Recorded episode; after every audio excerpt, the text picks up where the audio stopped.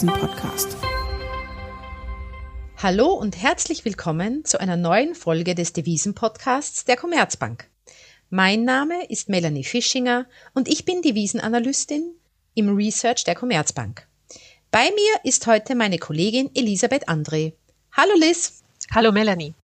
Wir wollen uns heute ganz weit in den Westen strecken und uns Lateinamerika ein bisschen genauer ansehen. Hierbei beschäftigen wir uns aus Devisenmarktsicht vor allen Dingen mit den beiden Ländern Mexiko und Brasilien. Uns interessiert, wie die beiden Länder wirtschaftlich durch die Corona-Krise gekommen sind und vor allem mit welchen Maßnahmen sie die Bewältigung angegangen sind. Wie hat die jeweilige fiskal- und oder geldpolitische Antwort ausgesehen?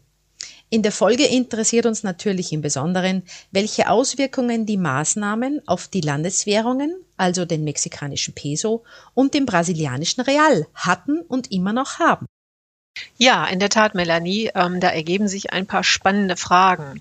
Vergleicht man mal die Wirtschaft, zeigt ein erster Blick schon einen großen Unterschied, nämlich scheint die mexikanische Wirtschaft von der Pandemie viel stärker betroffen.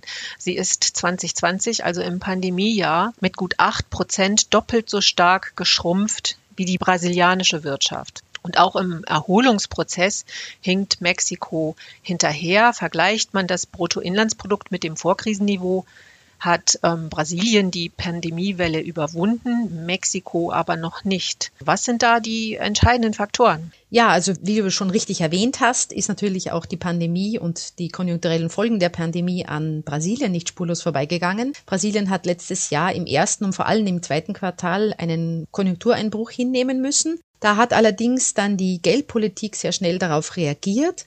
Sie hat nämlich ihren Zinssenkungszyklus, den sie ohnehin Mitte 2019 bereits äh, angefangen hatte, fortgesetzt und sogar noch beschleunigt. Das heißt, die Zinssenkungsschritte wurden nochmal erhöht und insgesamt dann den Selig, also den brasilianischen Leitzins, auf ein Rekordtief von zwei Prozent gesenkt. Ende letzten Jahres hat sich dann abgezeichnet, dass wir bei der Inflation eine deutliche Beschleunigung zu erwarten haben. Seitdem hat sich auch der Inflationsdruck massiv erhöht in Brasilien. Wir sind mittlerweile bei einem Wert von neun Prozent jetzt im Juli gegenüber Vorjahreswert angekommen.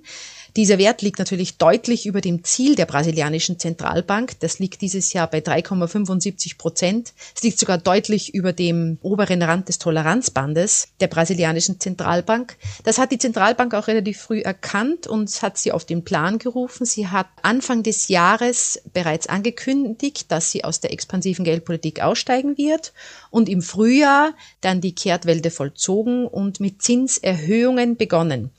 Wir sind mittlerweile bei einem Zinsschritt von einem vollen Prozentpunkt angekommen und sie hat auch für die nächste Zinssitzung im September wieder einen weiteren Prozentpunkterhöhungsschritt angekündigt. Und was fast noch wichtiger ist, sie hat angekündigt, dass der Zinssenkungszyklus nicht bei einem neutralen Zinsniveau, das für Brasilien bei ungefähr 6,5 Prozent angenommen wird, enden wird, sondern der Zinserhöhungszyklus darüber hinausgehen wird. Zusammenfassend kann man also sagen, das beherzte Vorgehen der brasilianischen Zentralbank zeigt, wie entschlossen sie ist, die Inflationsdynamik zu brechen, wieder einzufangen und die Inflationserwartungen wieder fest am Ziel zu verankern. Hm, das sind ja in der Tat besorgniserregende Zahlen, was die Inflation anbelangt. Wie lässt sich denn der massive Schub erklären? Zum einen haben wir natürlich Faktoren, wie sie auch in anderen Ländern vorherrschen, mit strukturellen Brüchen natürlich, die einen gewissen Teil des Inflationsdrucks ausmachen. Zum anderen muss man aber bei Brasilien auch erwähnen, dass die Fiskalpolitik in dieser Phase auch sehr, sehr aktiv war. Der IWF schätzt, dass das Maßnahmenpaket zur Gegensteuerung während der Corona-Pandemie ungefähr 18 Prozent des BIP ausgemacht haben. Die Ausgabenbremse, die im Gesetz festgeschrieben ist, um die Staatsfinanzen nicht ausufern zu lassen, wurde dafür extra ausgesetzt sogar. Das hat natürlich auf der einen Seite, wie du eingangs schon erwähnt hattest, einen deutlicheren Konjunktureinbruch verhindert und auch eine relativ schnelle Erholung ermöglicht. Wir haben ja in Brasilien diese V-förmige Erholung und das Vorkrisenniveau erreicht. Aber auf der anderen Seite, das ist die Kehrseite der Medaille, natürlich auch den Inflationsdruck zusätzlich erhöht. In Mexiko hat ja aber die Zentralbank meines Wissens auch nach einer überraschenden Zinserhöhung im Juni im August ja nochmal nachgelegt und die Zinsen erneut erhöht. Ist die Situation denn mit der in Brasilien vergleichbar, Elisabeth? Äh, naja, nur bedingt. Also Mexiko ist auch schon vor der Pandemie in einer Rezession gewesen, weshalb die Notenbank schon vor der Pandemie einen Zinssenkungszyklus eingeleitet hat. Im Zuge der Pandemie hat sie dann den Leitzins von über sieben Prozent auf vier Prozent gesenkt, um die Erholung der Wirtschaft zu unterstützen. Sie ist ein wesentlicher Stützpfeiler für die Erholung, weil sich die Regierung, anders zum Beispiel als du es für Brasilien erwähnt hast, mit Hilfspaketen für die Verbraucher und die Unternehmen zurückgehalten hat. Und zwar mit Blick auf die ohnehin angespannte Finanzlage. Sie hat hier wenig Spielraum gesehen und wollte dort keine weiteren Risiken eingehen oder möglichst wenig und hat deswegen eben sich da zurückgehalten. Im Zuge der Erholung hat Mexiko dann stark von der Nähe zu den USA profitiert und damit auch von dem dort in Gang gebrachten massiven Fiskalpaket. Also so ist die Nachfrage aus den USA für die Exporte eine wichtige Stütze und die Transferzahlungen der in den USA arbeitenden Mexikaner sind auch für die Erholung ein wichtiger Stützfaktor, denn das Geld wird eben in Mexiko ausgegeben und führt dort zu Konsumausgaben. Hoffnungen für die weitere Erholung liegen zudem auf weiteren Nachholeffekten bei den Dienstleistungen, etwa im Tourismus, zumal auch die Impfungen vorankommen in Mexiko. Dort sind jetzt 40 Prozent ungefähr erst geimpft und ein Fünftel vollständig geimpft. Trotzdem bleibt die Pandemie, wie die aktuelle dritte Viruswelle zeigt, ein Risiko. Die Regierung hofft allerdings, dass sie eben keine weiteren Restriktionen, also einen Lockdown verhängen muss, äh, sondern dass das eben äh, ohne Lockdown Lockdown geht wegen der Impffortschritte. Trotzdem bleibt eben festzuhalten, dass die mexikanische Wirtschaft das Vorkrisenniveau noch nicht erreicht hat. Also du hast angedeutet, dass der Erholungsprozess noch ein bisschen dauert, weil es natürlich auch Risiken im Zusammenhang mit der weiteren Pandemieentwicklung gibt. Warum tritt denn dann die Banxico, also die mexikanische Zentralbank, jetzt schon auf die Bremse? Ja, auch in Mexiko ist die Inflation deutlich angezogen. Sie ist deutlich über den Zielkorridor der Notenbank hinausgeschossen. Die Zentralbank in Mexiko hat als Zielwert drei Prozent plus minus ein Prozent, also der Zielkorridor für die Inflationsraten ist zwischen zwei und vier Prozent. Und die Inflation war zuletzt bei knapp sechs Prozent und das hat dann die mexikanische Notenbank doch veranlasst, die Zinsen zu erhöhen, um eben der Erwartung, dass die Inflation längerfristig da oben bleiben könnte und sich hieraus eben auch Lohnforderungen ergeben könnten, höhere Lohnforderungen, die dann eine Lohnpreisspirale in Gang setzen könnten, äh, um diesen Gefahren entgegenzuwirken. Allerdings zeigt sich die Notenbank in Mexiko weiter davon überzeugt, dass die Preissteigerungen vorübergehender Natur sind. Also sie geht weiter davon aus, dass der Hauptgrund Anpassungsgründe sind, also fehlendes Personal, unterbrochene Lieferketten und so weiter, dass diese Gründe dazu führen, dass die Inflationsrate ansteigt, die Preise erhöht werden, aber eben nur vorübergehend und dass diese Anpassungsschwierigkeiten abklingen und damit dann eben auch sich die Preisfindungsprozesse wieder normalisieren und die Preise wieder runterkommen. Allerdings scheint das äh, länger zu dauern, als sie das ursprünglich vermutet hat. Also sie geht jetzt davon aus, dass die Inflation Anfang 2023 wieder äh, Richtung Zielwert zurückgekehrt ist. Also beim Zinsausblick ist die mexikanische Notenbank deshalb auch zurückhaltender als die brasilianische Notenbank. Ja, wenn ich mir jetzt die beiden Aktionen der Notenbanken anschaue, scheint die brasilianische Notenbank ja doch eine äh, wesentlich klarere Haltung zu haben. Das müsste sich ja eigentlich auch in den Wechselkursen ausdrücken. Aber hier hat der Peso gegenüber dem Dollar weitgehend aufgeholt und notiert wieder auf Vorkrisenniveaus, während der Real noch deutliches Erholungspotenzial zu haben scheint. Warum kann der brasilianische Real offenbar nicht von der harten Haltung der Notenbank profitieren, Melanie? Ja, das ist richtig, Elisabeth. Normalerweise würde man ja erwarten, wenn die Zinsen in einem Land steigen, dann hat das positive Auswirkungen für die Währung und vor allen Dingen so schnell steigen wie in Brasilien. Dem brasilianischen Real belasten allerdings noch eine Reihe anderer Faktoren, die auch zum Teil nicht im Einflussbereich der Notenbank stehen. Zum einen haben wir immer wieder innenpolitische Turbulenzen. Erst in jüngster Zeit haben wir gesehen, wir hatten einen Untersuchungsausschuss des Kongresses zu möglichen Versäumnissen der Regierung während der Corona-Pandemie. Bolsonaro selbst hat mit dem Vorwurf des Amtsmissbrauchs zu kämpfen. Ihm wird die Kenntnis von Korruption bei der Impfstoffbeschaffung vorgeworfen. Des Weiteren haben seine Aussagen zur angeblichen Manipulierbarkeit des elektronischen Wahlsystems den Wahlgerichtshof auf den Plan gerufen. Also das heißt, wir haben hier einige innenpolitische Turbulenzen und Unsicherheiten, die die Nervosität der Märkte immer wieder schüren. Das ist ein Punkt. Zum anderen gerät Bolsonaro, wenn man den letzten Umfragewerten glaubt, und vor allen Dingen, wenn man berücksichtigt, dass mit dem ehemaligen Präsidenten Lula da Silva ein ernstzunehmender Konkurrent bei den Präsidentschaftswahlen nächstes Jahr auf der Bildfläche erschienen ist, gerät also Bolsonaro zunehmend in die Defensive.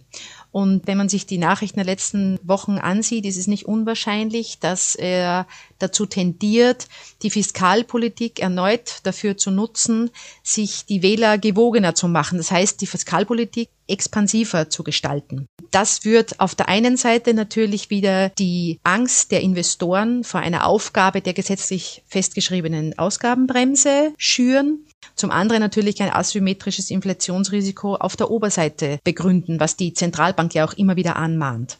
Deswegen bleiben wir weiterhin der Ansicht, dass der brasilianische Real nicht in vollem Umfang von diesen Leitzinserhöhungen, die die brasilianische Zentralbank getätigt hat oder noch tätigen wird, profitieren wird können. Wie du gesagt hast, ja, der Peso hat das Vorkrisenniveau zum Dollar bereits wieder erreicht. Der Real ist davon noch ein ganzes Stück entfernt.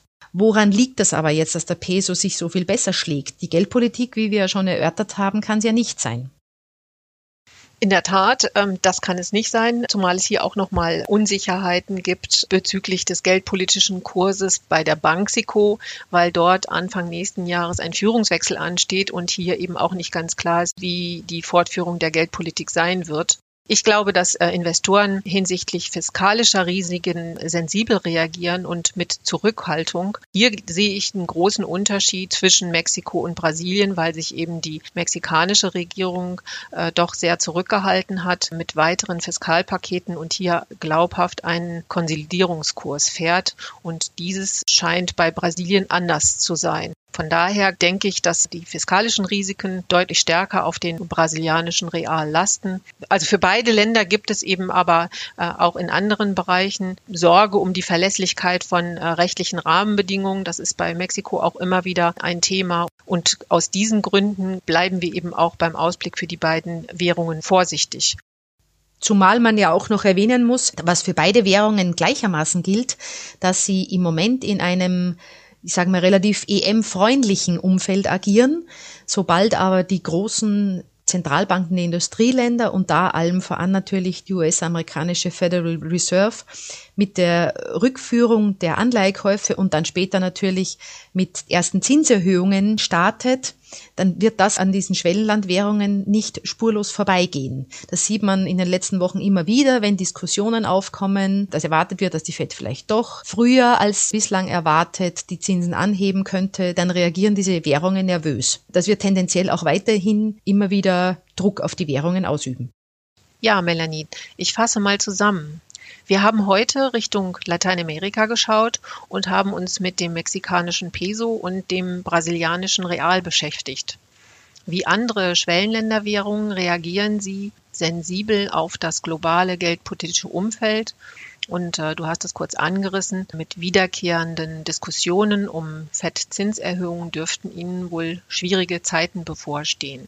Vor diesem Hintergrund und angesichts der hohen Inflation in beiden Ländern ist für beide Währungen die heimische Geldpolitik eine wichtige Stütze. Also die Frage, wie entschieden geht die Notenbank gegen die Inflation und damit gegen den Kaufkraftverlust der eigenen Währung vor. Hier zeigt sich aber, dass die brasilianische Notenbank eine wesentlich klarere Haltung zeigt und deutlicheren und drastischeren Schritten auch agiert. Der Vergleich der beiden Währungen seit der Pandemie zeigt aber auch, dass die Notenbank allein es nicht richten kann. Für die Attraktivität einer Währung aus Anlegersicht spielen auch politische Faktoren eine Rolle, wobei der Fiskalpolitik und längerfristigen fiskalischen Risiken eine besondere Bedeutung zukommt. Dies zeigt eben auch der Wechselkurs des brasilianischen Real. Investoren reagieren mit Zurückhaltung auf fiskalische wie auch generell auf politisch bedingte Unsicherheiten. Und genau aus diesem Grund bleiben wir für den Ausblick bei beiden Währungen vorsichtig. Wir sehen sowohl für den mexikanischen Peso als auch für den brasilianischen Real nur noch begrenztes Aufwertungspotenzial im Zuge der weiteren Erholung von der Pandemie. Längerfristig sehen wir beide Währungen eher schwächer. Ja, Melanie, dann bedanke ich mich sehr für das interessante Gespräch. Ich möchte mich auch herzlich bei dir bedanken. Und auch Ihnen, liebe Hörerinnen und Hörer, vielen Dank fürs Reinhören. Wenn Ihnen unser Devisen-Podcast gefallen hat, dann abonnieren Sie ihn doch gern auf einer der gängigen Plattformen und empfehlen Sie uns auch gern weiter. Wenn Sie Anregungen oder Themenvorschläge haben, freuen wir uns über eine Nachricht. Die E-Mail-Adresse und alle wichtigen Informationen finden Sie in den Show Notes. Wir freuen uns, wenn Sie auch in der nächsten Woche wieder in unseren Devisen-Podcast reinhören. Bis dahin, tschüss und Ihnen eine gute Zeit. Wiedersehen.